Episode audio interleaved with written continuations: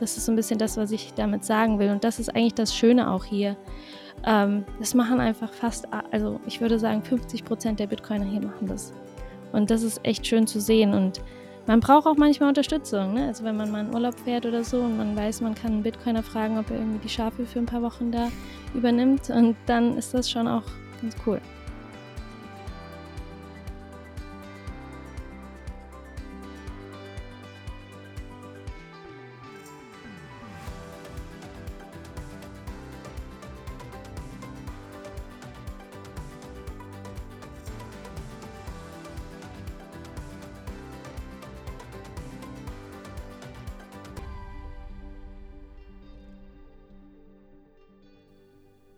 Vor einer Woche hat mich eine sehr traurige Nachricht erreicht. Dr. Philipp Sandner, der war auch im Eine Million Satoshi Podcast einmal zu Gast zum Thema AI und Bitcoin, ist leider verstorben. Er war gern gesehener Gast in vielen Podcasts, YouTube-Channels und auch im Fernsehen und kaum jemand wusste so viel über Bitcoin, Krypto, Web3, Blockchain und so weiter. Er hat das Frankfurt School of Finance and Management Blockchain Center eröffnet und das eben geleitet und hat wahnsinnig viel für den ganzen Bereich beigetragen. Er war ein ganz toller Netzwerker und wusste sein Wissen auch sehr eloquent immer rüber zu bekommen, hatte immer für jeden ein offenes Ohr. Und ich möchte kurz innehalten, an ihn denken und auch an seine Familie denken, die bestimmt am Boden zerstört ist. Mein Beileid. Vielleicht fragst du dich, warum der Podcast eine Million Satoshi heißt. Bei eine Million Satoshi möchte ich besonders viele Menschen erreichen und dazu inspirieren, eine Million Satoshi zu kaufen. Ein Bitcoin besteht aus 100 Millionen Satoshi und somit sind eine Million Satoshi ein Hundertstel Bitcoin. Zwei Partner helfen mir dabei. Der erste ist Relay. Ich buchstabiere mal R-E-L-A-I. Du findest die App überall im Android oder im App Store. Diese App ermöglicht es dir besonders einfach und schnell Bitcoin zu kaufen und mit dem Aktionscode eine Million Satoshi bekommst du die Bitcoin auch um 20% weniger Gebühren. Der zweite Partner ist Bitbox 02. Das ist eine Möglichkeit, wenn du schon etwas mehr Satoshi hast. Damit kannst du sie einfach und sicher verwahren. Mit dem Aktionscode 1 Million Satoshi bekommst du so eine Bitbox 02 um 5% günstiger. Vielen Dank. Hallo und herzlich willkommen zu 1 Million Satoshi, der Bitcoin Podcast. Heute starte ich weiter mit meiner Reihe mit Liv und wir haben drei neue Themen in den folgenden Folgen vorbereitet äh, für euch. Und ich finde die super spannend. Also bei der ersten Folge letzte Woche gingen wir ja ganz generell auf ganz, ganz große Themen ein und jetzt vertiefen wir das Ganze. Das erste ist zum Beispiel heute, wir gehen ein, warum äh, ja so wenig Interesse haben an Bitcoin. Also für uns Bitcoin-Enthusiasten ist es ja sehr, sehr schwer zu verstehen, äh, warum sich keiner für unser Lieblingsthema interessiert. So bei Familienfeiern bringen wir das hin und wieder an. Also ich weiß nicht, wie es euch geht, aber ich bei mir ist es so, oder wenn man sich mit Freundinnen trifft und da wird oft besprochen, dass alles teurer wird und die Inflation ist auch manchmal ein Thema, aber wenige sehen dann halt wirklich Bitcoin als Grund dafür. Und äh, wenn ich das dann auch oft einbringe, dann komme ich mir dann auch schon ein bisschen seltsam vor, weil ich nur die einzige in Bitcoin da als äh, die Lösung da sehe. Und ich glaube, äh, bei Liv ist es ganz ähnlich und heute gehen wir wirklich ganz direkt darauf ein, äh, warum Menschen so äh, nicht so ein großes, manche Menschen nicht so ein großes Interesse haben an Bitcoin und wie wir damit umgehen können. Hallo Liv, schön, dass du da bist. Hallo liebe Eva. Ja, ich freue mich total. Vielen, vielen Dank, ähm, dass wir jetzt so eine Reihe starten. Da bin ich ganz gespannt drauf. Und ja, ich ähm, ich höre dir ähm, total empathisch zu, weil ich genau weiß, wie, es sich anfühlt, ähm, wenn man irgendwie versucht, Bitcoin anzubringen und irgendwie die Leute so ein bisschen dazu motiviert, sich damit mal zu beschäftigen und man immer wieder ähm, das Gefühl hat, die Leute wollen einfach nichts zu hören. Und ähm, ja, es ist irgendwie interessant und ähm, ich finde, man hört das auch von vielen, vielen Bitcoinern, die dieses Problem haben und ähm, also irgendwann hat man ja dann schon auch so das Gefühl, dass es nicht an einem selbst liegt, sondern einfach so an dieser, an dieser Thematik. Und genau, ich glaube, das ist ganz, ganz gut, wenn man darüber einfach mal spricht. Ja. Auf jeden Fall. Also ich fand das ja auch bei unserem letzten Interview sehr, sehr interessant. Du bist ja da auch eingegangen und ich glaube, da war so ein Begriff, den ich da vorher noch nie gehört habe. Magst du den nochmal wiederholen und genau erklären, was das bedeutet? Meinst du das autonome Nervensystem? Ja, genau. Dieses, genau. Auch genau, autonome Nervensystem. Das hat damit zu tun, denke ich. Genau, also ja, wir haben ähm, zwei unterschiedliche Teile vom Nervensystem. Es gibt ein Nervensystem, das funktioniert so ein bisschen eher, ähm, indem wir das triggern. Also wenn ich zum Beispiel meinem Arm sage, er soll sich heben, ne, dann macht der Arm das. Ähm, beim autonomen Nervensystem ist das so ein bisschen anders. Also da ist es schon eher so, dass ähm, die Herzrate zum Beispiel von unserem Körper einfach vorgegeben wird und wir das aber bewusst nicht steuern können. Das heißt, es passiert einfach was in unserem Körper, was unterbewusst abläuft und was wir nicht gut beeinflussen können, weshalb es halt auch nicht ganz so verwunderlich ist, dass 80 Prozent menschlichen Verhaltens einfach unterbewusst abläuft und ähm, halt wir nur zu einem gewissen Prozentteil halt auch bewusst etwas teilweise verändern können an uns. Ne? Also es dauert ja schon eine Zeit, bis sich zum Beispiel verschiedene ähm, Gewohnheiten verändern können. Und das autonome Nervensystem halt reguliert zum einen diese physiologischen Prozesse, also Blutdruck, Herzrate und so weiter, aber auch unser Verhalten.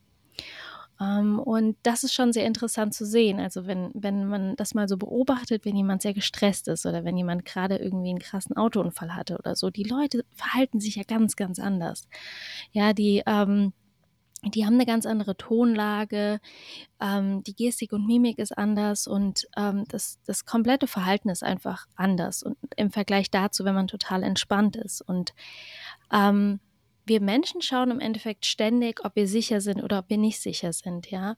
Also allein jetzt in dieser Unterhaltung mit dir, Eva, ja, wenn ich deine Stimme als sehr angenehm wahrnehme, dann hat das automatisch einen Einfluss auf mein autonomes Nervensystem, dass ich mich ein bisschen mehr entspanne und dir womöglich dann in, im Zuge dessen auch eher zuhören würde, die Informationen, die du mir versuchst zu vermitteln, vermittels auch eher wahrnehmen würde und versuchen würde, die zu verarbeiten, ja. Also wir sind ständig in diesem Prozess zu schauen, okay, ähm, wie fühle ich mich und ähm, was nehme ich in meiner Umwelt wahr? Und das macht der Körper automatisch. Das ist unfassbar, ne? Alleine zu, mhm. wenn man darüber mal so nachdenkt, wenn irgendwas passiert, ne, also ähm, wenn man irgendwie hört, dass jemandem nicht gut geht oder jemand hat was Schreckliches erfahren oder man, wenn ich, wenn jetzt hier auf der Straße ein Autounfall passieren würde, ja, und ich müsste da raus und denen helfen, passiert hier manchmal, weil wir hier auf so einer ähm, recht kritischen Kreuzung, ähm, also oh. daneben so gesehen wohnen, ja.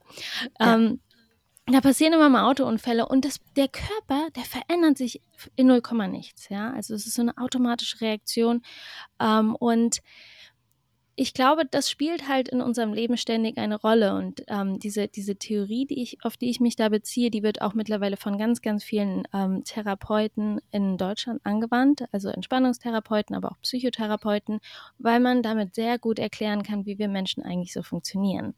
Und ähm, ich glaube, das spielt aber auch in unserer Gesellschaft eine Rolle, dass wir als Individuen zum Beispiel ständig schauen, okay, sind wir sicher in unserem Land oder sind wir nicht sicher in unserem Land? Und ähm, ich glaube, viele, viele Leute in Deutschland ja, haben einfach mittlerweile gemerkt, dass sehr, sehr viele kritische Dinge auch passieren. Ja, also wir haben den Ukraine-Krieg, wir haben den Israel-Krieg, wir hatten dieses schreckliche Erdbeben in, in, ähm, in der Türkei und so weiter. Und ich habe das Gefühl, die Leute, ähm, die geben mittlerweile so ein bisschen auf, also werden so ein bisschen passiv. Das ist auch ein Zustand, in dem sich das autonome Nervensystem befinden kann, in der Tat. Und was dann halt passiert ist, die Leute, also dieses autonome Nervensystem, das, das ist dann in diesem passiven Zustand und das führt dann bei dem Verhalten dazu, dass wir uns nicht mehr für neue Themen interessieren, wie zum Beispiel für Bitcoin. Dass Leute so überhaupt gar nicht mehr diese, diese, dieses Gefühl haben, ach, ich, ich versuche es jetzt mal zu verändern. Also man sieht ja, die Inflation geht hoch. Man sieht, dass Dinge teurer werden. Äh, man sieht, dass das Gesundheitswesen völlig überlastet ist. Ja, ähm, wir haben den demografischen Wandel. Das ist ja so ein Thema, wo Ursli viel drüber spricht. Ja, dass es immer weniger Arbeitskräfte, also Fachkräfte gibt. Wir haben wirklich ganz, ganz, also ganz schön viele Baustellen und das ist dann einfach für viele Menschen, glaube ich, schwierig. Also irgendwann schotten die sich so komplett ab und werden so passiv. Und dann ähm, hat man einfach nicht mehr so diese Energie, ähm, sich mit neuen Themen auseinanderzusetzen. Oder sie sind konstant gestresst und Bitcoin ist dann noch so ein Stresser on top. Ne? Und es ist ja jetzt mit Bitcoin auch nicht so, dass es so viele ähm, Hinweise gibt, die darauf hin, also hindeuten, dass es sich um Sicherheitsnetzwerk ähm, dreht. Ne? Also es ist ja schon so, ich weiß nicht, wie geht's dir damit, Eva? Also wenn, wenn du das mal rein objektiv betrachtest, ne, wenn du jetzt noch nicht die Orange Pill geschluckt hättest und du einfach Bitcoin mal so objektiv betrachtest, wäre das etwas für dich, was sehr, sehr viel Sicherheit so dir vermitteln würde? Wenn wir jetzt mal diesen Aspekt der Deinflation ausschließen, so mhm. gesehen. Also überhaupt nicht. Also ich war ja bis vor, glaube ich, drei Jahren oder so, war, dachte ich auch immer, Bitcoin ist das totale Spekulationsobjekt. Das haben sich so ein paar ähm, ja, Typen ausgedacht, um halt Geld zu verdienen. Also ich habe mich eigentlich dann mit nicht beschäftigt, äh, warum es überhaupt äh, in die Welt gekommen ist und äh, was so der Grund ist. Ich habe halt einfach immer nur gelesen, dass es sehr, sehr, ja, dass es sehr, sehr viel Strom braucht und ähm, bei mir war halt immer so die Frage, wofür überhaupt? Dann, ich glaube, der Name an sich, also Bitcoin hört sich halt auch sehr, sehr technisch an und äh, nicht, dass ich irgendwie was gegen Technik habe, aber es hat sich jetzt nicht so wie gesellschaftlicher Wandel oder irgendwie Lösung angehört, sondern eher so wie, ähm, ja, äh, ich, ich, weiß es jetzt auch nicht, aber vom, vom Bild her hatte ich halt eher so rauchende Fabrikschlote so im Kopf, als halt wirklich etwas Nachhaltiges oder was Sicheres. Ähm, ja, ich denke, das hat viel, ja, es hat halt viel damit auch zu tun, was, was man so in der Presse auch so hört. Meinst du das nicht auch?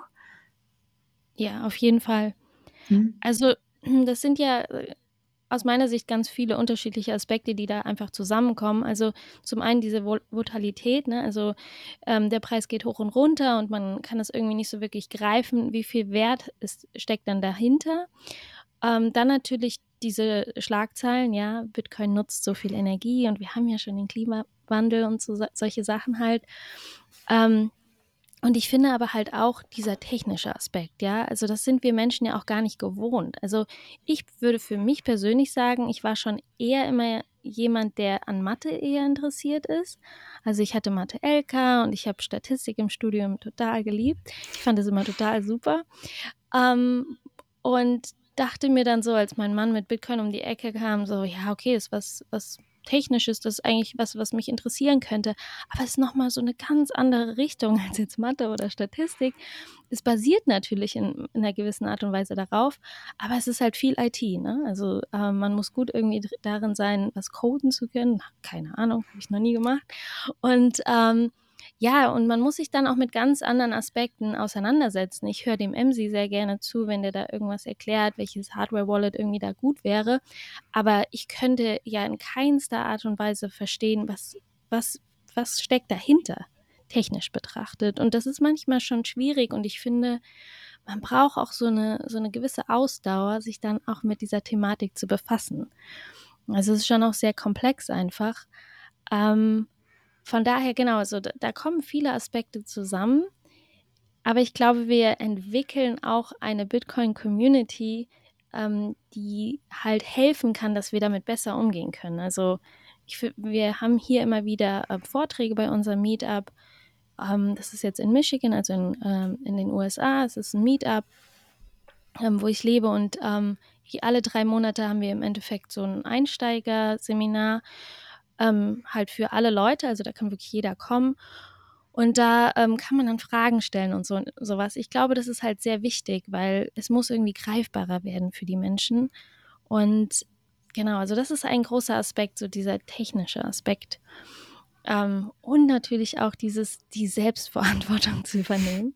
Ich glaube, ich glaube, das ist auch in der Gesellschaft so ein Thema, wo ich mir manchmal denke, das ist ein Fremdwort geworden. Irgendwie habe ich das Gefühl, immer wenn irgendwas schief läuft, dann rennen die Leute durch die Gegend und sagen, die Regierung, die Regierung, die muss das irgendwie hinkriegen. Ich weiß nicht, wie fühlst du dich, Eva? Also, was denkst du dazu? Wie ist das in Deutschland aus deiner Sicht?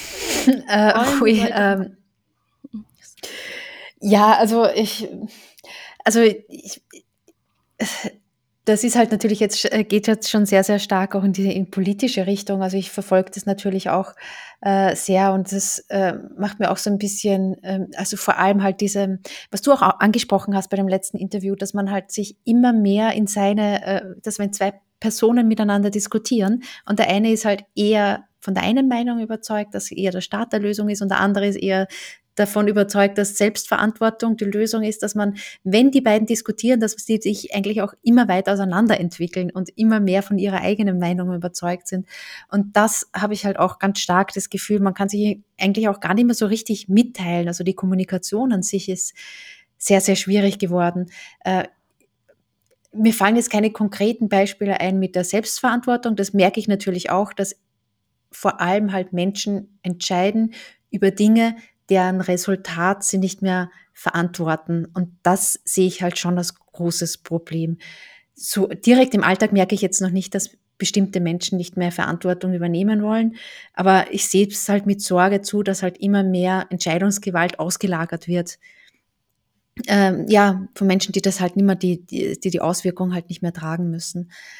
Und äh, ich bin mir aber auch nicht sicher, wie ich das am besten kommunizieren kann, weil dann, wie du auch beim letzten Mal gesagt hast, also die Meinungen, die werden dann immer mehr verhärtet und ich kann da auch nicht mehr so richtig durch, äh, aus die, durch diese Wand brechen. Ich weiß nicht, wie es dir da geht. Ja. Also im Endeffekt, ich finde das teilweise schwierig. Ich glaube, man muss Menschen dann auch manchmal irgendwie ähm, ihren eigenen Weg gehen lassen Ne? So, ähm, und einen eigenen Weg entwickeln lassen und eigene Lösungen entwickeln lassen. Ich glaube, da ist jeder auch in einer gewissen Art und Weise für sich selbst verantwortlich. Ähm, aber ich, ich fand das sehr spannend. Also ich habe mir diesen Beitrag ähm, angeschaut, wo Roman Rea auch interviewt wurde auf dem ZDF. Ist es Lesch, heißt der so? Mhm, ja, genau. Ge mhm, genau. Ja, habe ich auch ähm, gesehen, ja. Genau, und ich fand das ganz spannend. Also er hat ja in diesem Beitrag auch gesagt, ja, mit dem, mit den Bitcoin, also man muss dann auch selbst ja Verantwortung wieder mehr übernehmen. Ja? Es ist ja dann kein Banker, der einen da irgendwie unterstützt und zur Seite steht. Und ich glaube, alleine dieses Umdenken ist auch für viele Menschen eine Herausforderung, weil in den letzten Jahren war es ja schon so, dass wir viele Sachen halt ähm, ja also wir wurden in vielerlei Hinsicht unterstützt. Also wenn ich halt gesundheitliche Probleme hatte, dann konnte ich zu einem Arzt gehen. Ne? Kann man ja auch immer noch. Aber ich finde nichtsdestotrotz, die medizinische Versorgung hat sich auch verändert in einer gewissen Art und Weise. Ähm, wenn man was zu essen braucht, dann geht man in den Supermarkt und ähm, wenn man halt wissen will, wie man sein Geld am besten anlegt, dann geht man zu seinem Bankberater. Und ansonsten hat man aber seinen eigenen Bereich noch, also in dem Bereich, in dem man halt arbeitet, das ist dann der Kompetenzbereich. Da drin ist man gut, da weiß man, was zu machen ist. Und jeder hat halt so seinen eigenen Bereich. Das Problem ist halt so ein bisschen, ähm, dass das aus meiner Sicht aber auch Risiken birgt diese halt viele Prozesse zu zentralisieren. Und ähm, ich glaube, wir haben diese Herausforderung, der Herausforderung müssen wir uns aus meiner Sicht stellen, dass wir uns mit vielen Bereichen auseinandersetzen müssen. Ähm, und ich glaube, das merken viele Bitcoiner, dass dem so ist, dass wir uns jetzt wieder mehr damit befassen müssen. Okay, ist das denn so gut, was die Regierung macht? Ist es so gut, hier zum Beispiel in Amerika jedes Jahr eine Grippeimpfung zu bekommen ab einem Alter von einem halben Jahr. Ne? Also Babys werden hier direkt geimpft. Warum passiert das nicht in Deutschland? Sollten wir nicht eigentlich alle die gleiche Studienlage haben? Sollten wir eigentlich nicht alle die Forschung gleich interpretieren? Warum passiert das nicht in Deutschland, aber in Amerika? Also man muss ja irgendwie schon auch in vielen Bereichen für sich selbst denken und ähm, Verantwortung übernehmen. Und ich glaube, für viele Leute ist das eine zu hohe Last. Ich glaube, viele Leute wollen Verantwortung abgeben und einfach so ihr Leben leben. Und ich glaube, das ist ein, ein, großes Hindernis, einfach sich dann auch mit Bitcoin befassen zu wollen, weil die Leute einfach merken, wow, da, da kommt viel auf mich zu, da muss ich jetzt irgendwie stark sein und da muss ich irgendwie auch diesen, diese Willenskraft haben. Und ja, also ich meine, der Leidensdruck ist ja schon relativ hoch hier, auch in Amerika. Also alleine, wenn man zum Einkaufen geht, also eine Kassiererin sagt dann manchmal auch, oh, die Inflation ist irgendwie nicht so cool. Hä? Also es ist ziemlich teuer geworden und meine Kollegen sagen das auch. Und ähm, ja, nichtsdestotrotz merkt man nicht, dass die Leute an Lösungen arbeiten. Das finde ich das Interessante. Es wird nur gesagt, es läuft irgendwie nicht. Und ich frage mhm. mich da manchmal so, warum will man nicht an der Lösung arbeiten. Also, und dann denke ich mir manchmal so, haben die das Gefühl, dass die Politiker das machen? Also, dass die an dieser Lösung arbeiten? Und genau, ich glaube halt, diese, diese, diese Verantwortung, also dieser Aspekt, Verantwortung zu übernehmen, ist ein großer. Mhm. Und Ja. ja, Ja, also wie du jetzt auch gerade gesagt hast, mit Verantwortung übernehmen oder auch dieses autonome Nervensystem, das wir ja ganz am Anfang nochmal angesprochen haben.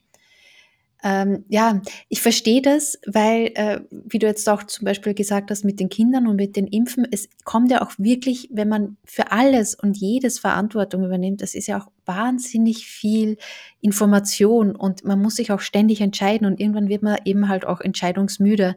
Ich kann mich dann noch erinnern, äh, das war auch weit vor Corona, als wir unser erstes Kind bekommen haben, haben wir wirklich wochenlang gesprochen, welche Impfungen notwendig sind, welche nicht. Wir waren bei verschiedenen Ärzten und äh, bei unserem zweiten Kind haben wir halt einfach nur das, was die STIKO macht, empfohlen, weil wir überhaupt keine Zeit mehr hatten für irgendwas und versucht haben, irgendwie noch den Kopf über Wasser zu halten. Und ich glaube, das können dann halt auch viele so verstehen. Also viele Eltern, die macht man halt beim ersten Kind immer alles nochmal anders als halt beim zweiten Kind, wenn es dann halt da ist.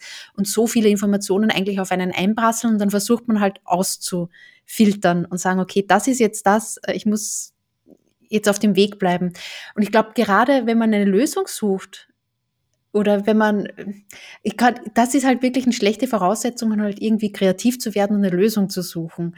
Und ähm, Inflation, kein Geld mehr haben, das sind halt also Stressoren, wo man dann halt nur mehr versucht zu funktionieren.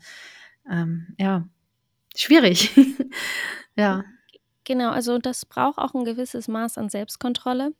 Ja. Ähm, und das, das finde ich irgendwie so einen ganz spannenden Aspekt. Also im Endeffekt ist es so, wir, wir Menschen mussten ja in den letzten Jahren nicht zu geduldig sein, ja. Also ähm, wir haben ja immer alles direkt bekommen.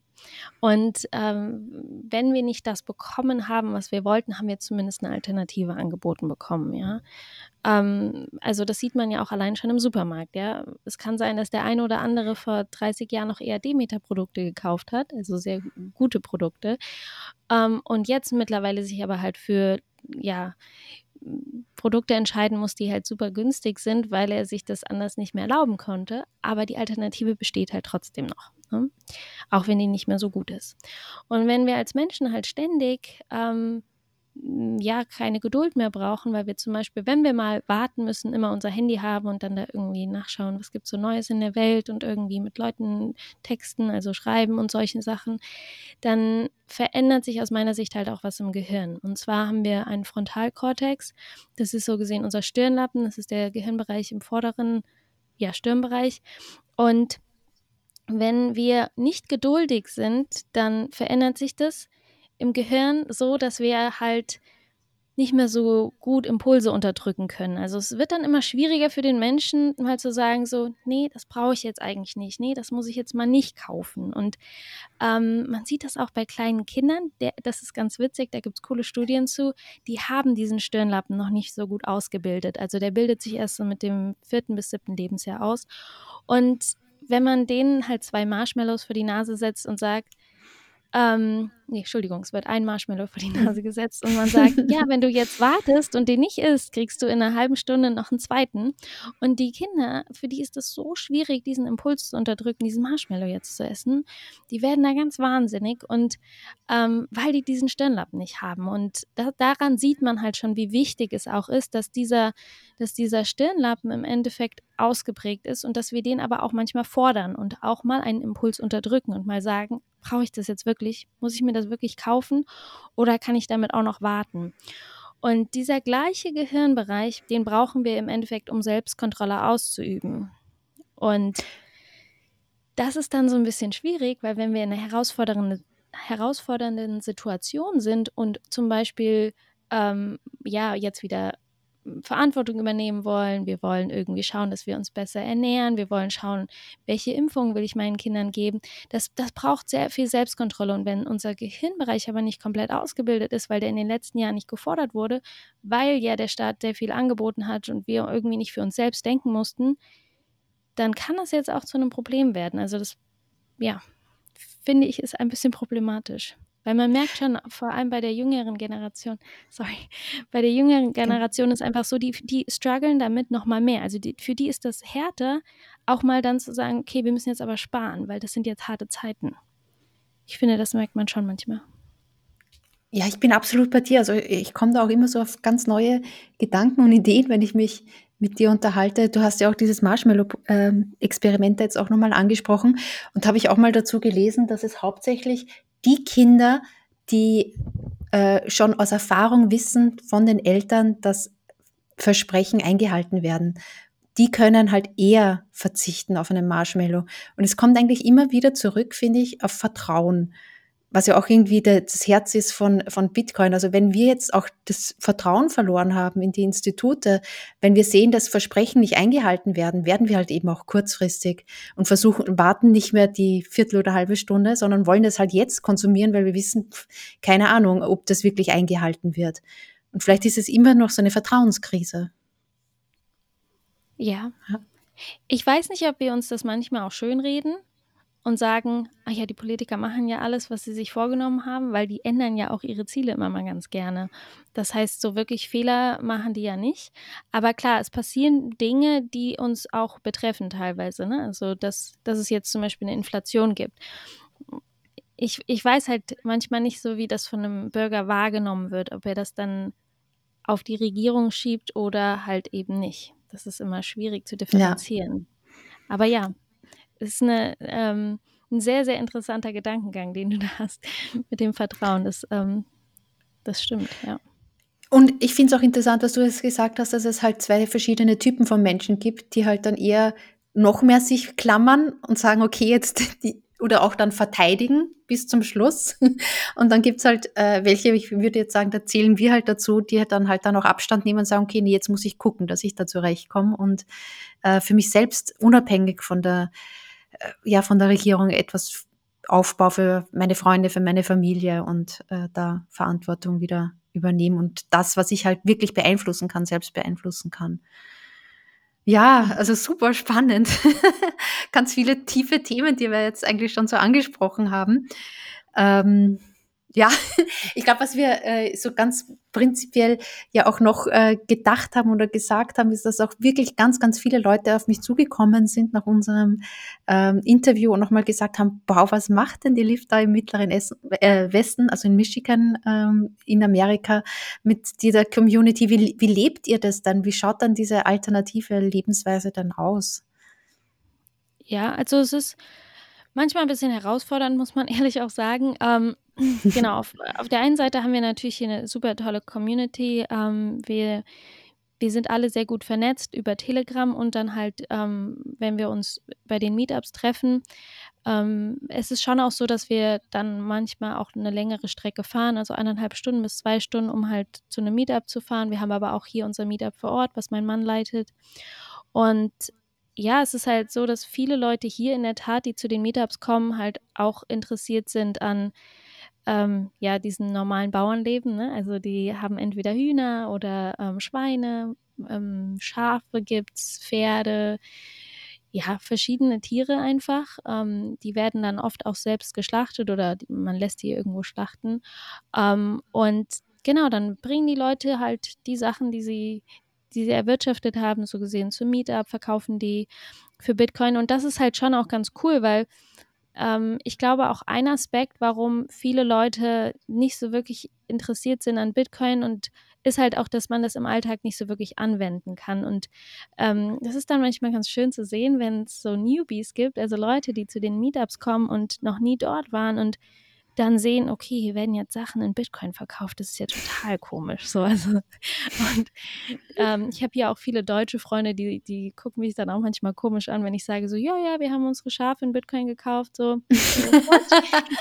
und, sorry. Ähm, das macht halt schon auch ähm, teilweise sehr schön ähm, anschaulich. Ne? Also die Leute äh, merken dann so, okay, das, das würde eigentlich auch gehen. Also da gibt es diese Alternative und ähm, ich merke dann bei mir selbst auch manchmal so, wenn ich irgendwie Eier verkaufen will beim Meetup und ich habe mal wieder meinen PIN vergessen für meinen Moon Wallet, weil man nutzt es ja dann auch nicht so häufig, dann denke ich mir so, okay, das ist diese Selbstverantwortung, die ich jetzt hier eigentlich übernehmen muss und das muss ich ernst nehmen. Und ähm, ja, ich muss dann immer zu meinem Mann rennen und sagen so, ich brauche hier mal deine Hilfe.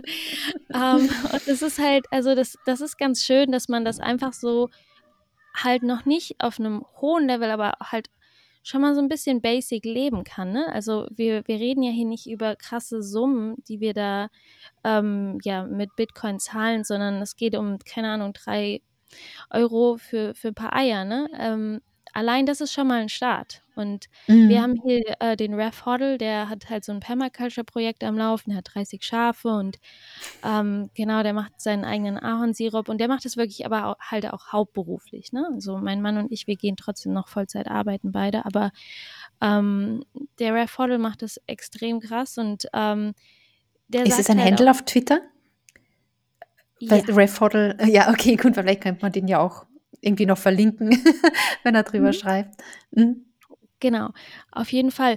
Und genau, für den, also der ist so ein, so ein extremer Bitcoiner, für den, ähm, ja, geht es eigentlich nur noch um Bitcoin und ähm, der sagt halt auch immer so, Leute, fangt einfach klein an. Wenn ihr zwei Hühner zu Hause habt, super. Das reicht schon vollkommen. Also man, man kann sich das manchmal auch gar nicht vorstellen, was eigentlich alles so möglich ist im Rahmen von, von, so, einem, von so einer Apartmentwohnung oder wenn man ein Haus hat mit so einem ganz kleinen Garten.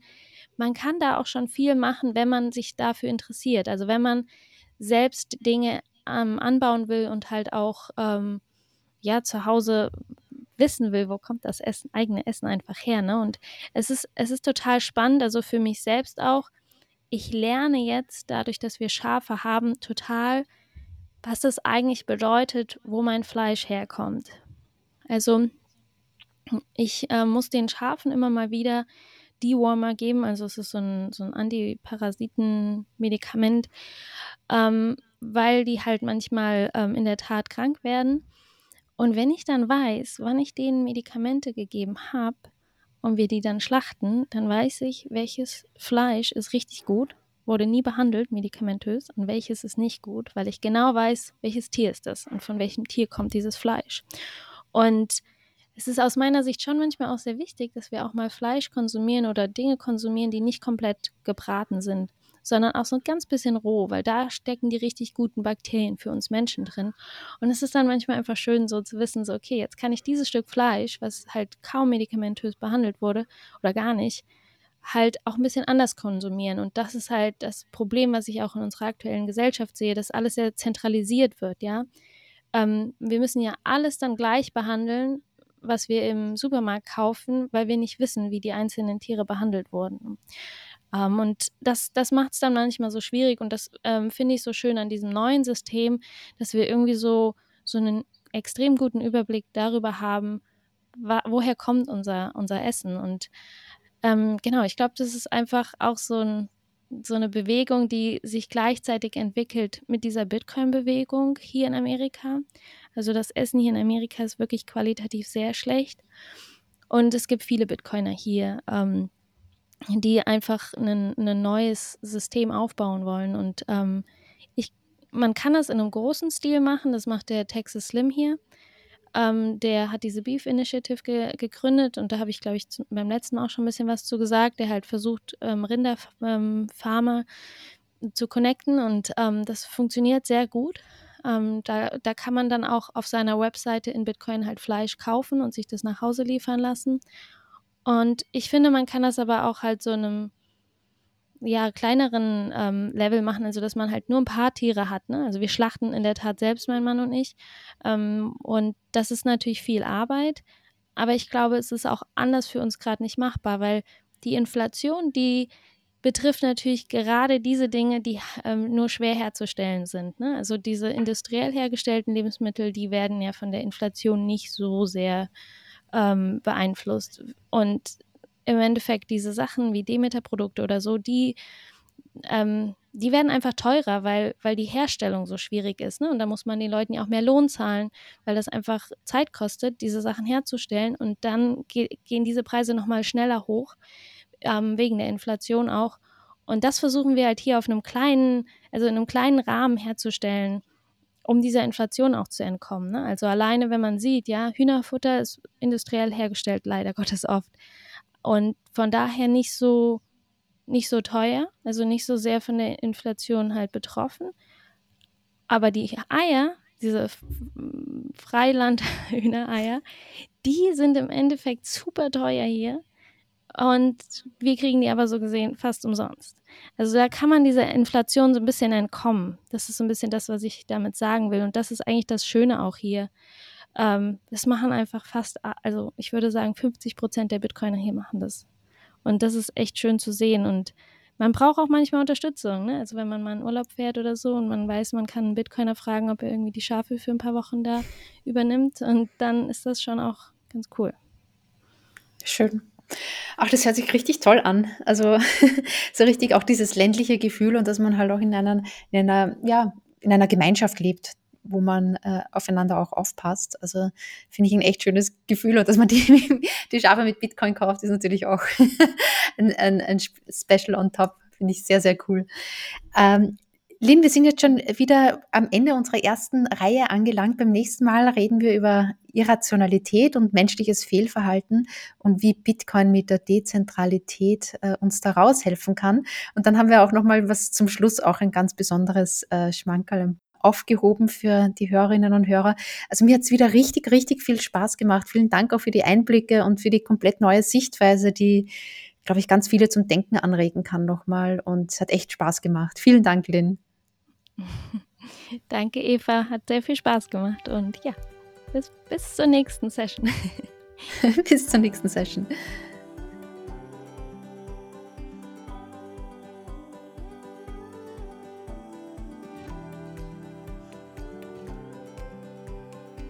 Wenn dir die Folge gefallen hat, dann erzähl doch einen Freund, einer Freundin davon und leite die Folge weiter. Das hilft mir, den Podcast noch stärker zum Wachsen zu bringen.